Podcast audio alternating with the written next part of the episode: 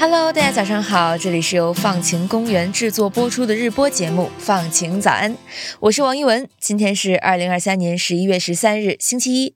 今天你的心情放晴了吗？巴以冲突、俄乌战争，最近世界上的动荡似乎接二连三。而在叙利亚，从二零一一年内战爆发开始，战乱已经持续了十多年。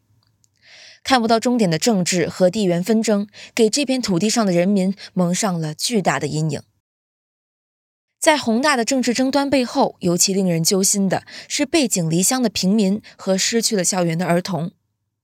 根据联合国儿童基金会的统计，从内战爆发以来，叙利亚境内至少有三分之一的学校无法继续教学，一半以上的叙利亚儿童被剥夺了受教育的机会。学校要么被炮弹轰炸，要么被占领，成为军事基地，而孩子们就这样失去了校园，再也没有办法回到熟悉的教室和操场。无法上学，就意味着这些孩子们的命运很难改变。那么，有没有什么办法可以帮助叙利亚的孩子们重新接受教育呢？说到这里呀，说不定你已经想到了，虽然实体的校园被毁了，但还可以给孩子们上网课呀。有一家叫做马萨拉特的非营利组织，就通过网上直播和录播的方式，给更多叙利亚失学儿童提供上课的机会。二零二零年，马萨拉特开展了志愿网课计划，他们招募了二十名志愿教师和数十名技术助理，建立了在线直播课堂和视频课程库。视频内容覆盖了从小学到高中的各科知识，学生们在网页注册后就可以选择在特定时间加入课堂，跟老师互动，或者在自己方便的时间观看录制的课程。考虑到当地的实际情况，马萨拉特设计了很多有针对性的项目。他们的重点是培养学生获得初中和高中文凭，这样至少可以让学生们不会和世界脱节。而在学科知识外呢？他们还很重视培养孩子们的批判性思维、团队合作，还有对文艺作品的鉴赏能力。他们觉得呀，只有满足了孩子们各方面的教育需求，才能帮助他们一步步走出困境。不光是这样，他们还给学生们提供学术规划的建议，帮助完成高中课程的学生申请大学和各种奖学金。他们会举办工作坊，来帮助学生们挖掘自己的兴趣，挑选适合的专业，还会指导学生们准备申请所需要的各种材料。当然啦，如果学生们不想继续学业，马萨拉特也提供专业技能的指导。因为战乱呢，很多学生没办法进行日常的线下工作，马萨拉特就针对这一点，给他们提供可以远程进行的工作的指导。比如媒体、市场营销、客户服务、设计等等，帮助学生找到可以为生的工作。奥马尔·达巴恩就是马萨拉特的学生之一。二零一八年十一月，十二岁的奥马尔就读的村镇学校遭到了叙利亚政府军的袭击，整所学校都被炮弹轰炸，奥马尔也重伤昏迷。当他醒过来时，看到的就只有操场上朋友们的尸体和满目疮痍的学校。在那之后，他就再也没有上过学了，而是选择了外出打工养活家人。但五年之后，十七岁的奥马尔听说了马萨拉特，这让他重新拾起了对教育的信心。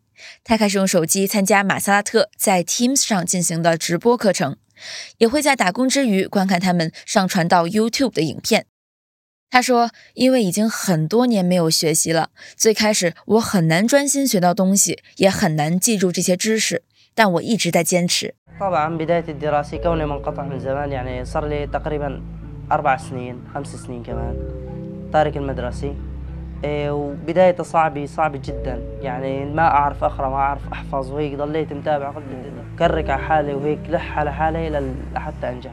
现在啊，奥马尔正在准备参加高中毕业考试。他说自己的梦想是可以进入大学学习土木工程专业。自2020年启动以来，马萨拉特的 YouTube 主页已经上传了将近九千部影片，为超过1.8万个叙利亚学生提供了教育。这其中有三千名学生住在难民营，有一千三百多名学生是孤儿，还有一百七十多名学生是残障人士。马萨拉特的理念也正是为这些很难进入学校读书的学生提供平等的教育。今年开学时，又有近一点三万人报名入学。虽然网络条件堪忧，很多学生们还要兼顾工作挣钱，但马萨拉特的老师们仍然耐心指导，因为他们知道，在战火纷飞的地方，教育就是希望。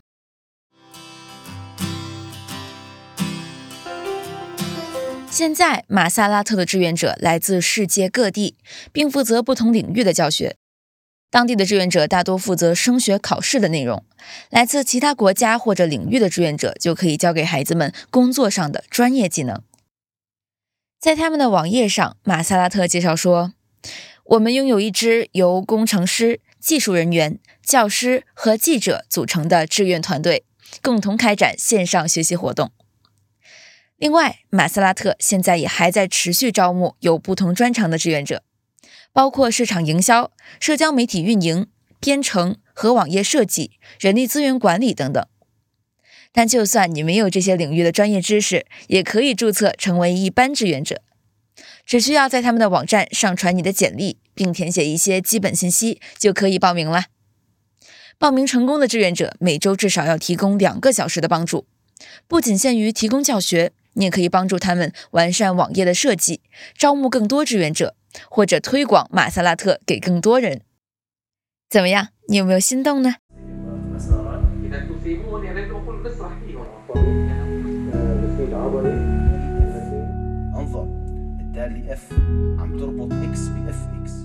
负责阿拉伯语课的志愿者马哈茂德·卢萨姆形容，马萨拉特是一条救生的绳索。他还说，网课的受众并不仅限于学童，一些没办法入学的成人也通过这个渠道来持续接受教育。他们的课堂上既有九年级的学生，也有年过四十岁的人来听课。他们渴望知识，渴望改变，也渴望重拾被战火夺去的未来。就像叙利亚正义与问责中心在最近的报告里面说的那样，叙利亚儿童是这个国家的未来和希望所在。结束暴力，恢复教育，才能让这一代孩子免于失落的一代的命运。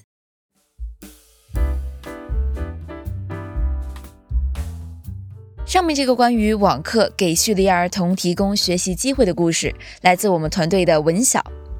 接下来就是今天的改变自己的一百件小事环节，在这个环节里面，我们来为大家在生活中遇到的具体问题寻找解法。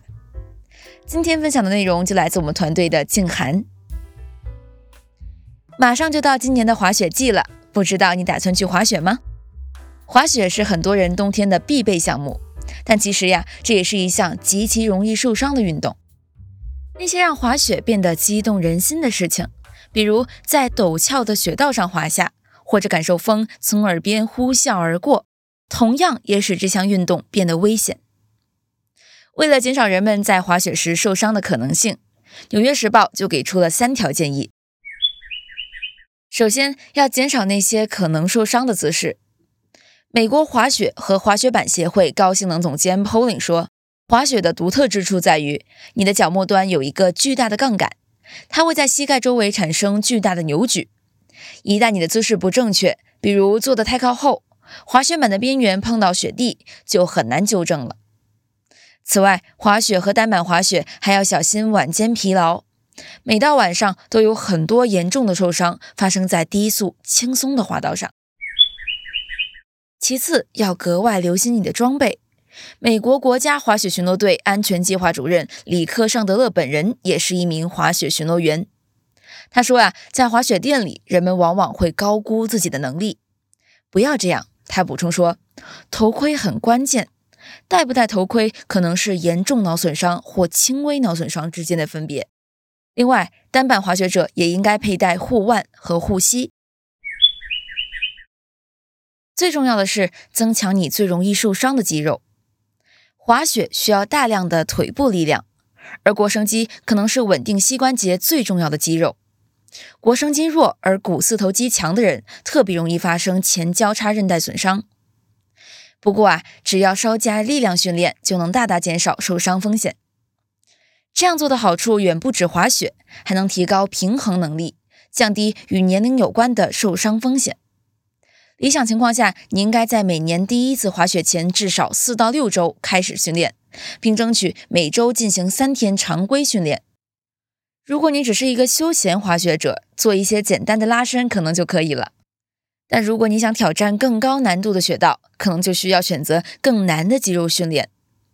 这样一套训练有四个动作，包括深蹲侧跨步，每侧做六次，以及哥本哈根式，保持十五秒。接着是单腿坐下，两侧各十次。最后是腘绳肌外展，共八次。最后啊，希望你能安全快乐地享受这个滑雪季。